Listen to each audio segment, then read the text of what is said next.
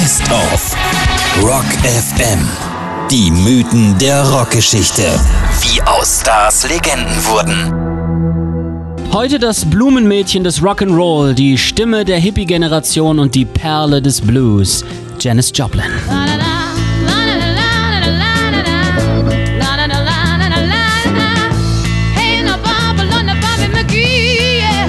Anders, anders als alle um sie herum. Sie trug Levis in der Schule, hatte überall ihre Zither dabei und war vor allem keine Rassistin.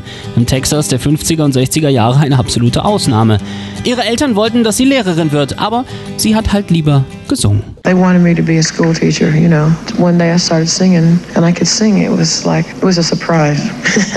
Deshalb zog sie in den Schmelztiegel der Hippie-Bewegung Hyde Ashbury in San Francisco. Dort floss der Southern Comfort in Strömen, die Amphetamine wurden rumgereicht und sie experimentierte mit Heroin, um den immerwährenden Schmerz, den sie in sich trug, zu betäuben. Denn ihre manische Kreativität zerstörte jede Beziehung zu Männern. Als Jim Morrison von den Doors sie mal küssen wollte, zerschlug sie ihm eine Flasche Southern Comfort auf dem Kopf. Oh Lord!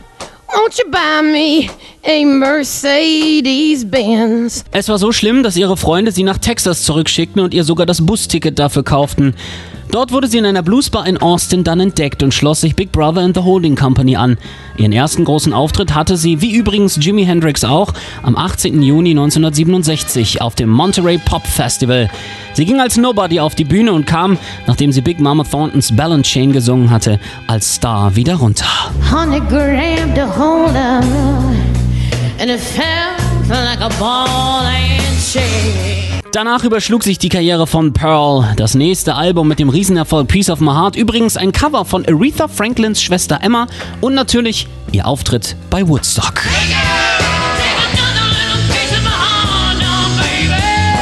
Hier sind die Parallelen zu Jimi Hendrix beängstigend. Beide mit einem Schlag auf dem gleichen Festival vom Niemand zum Star.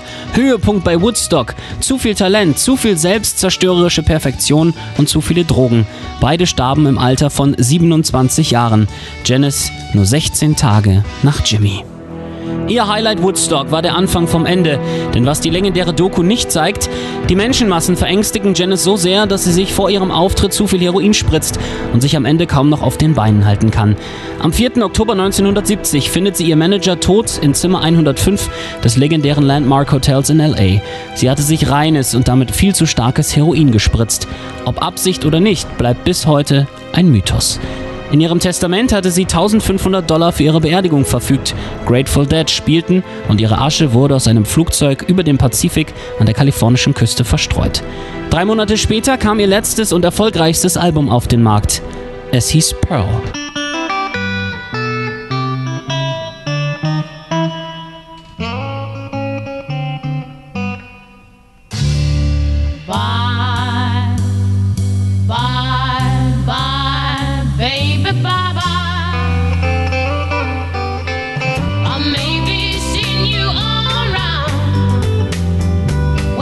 change my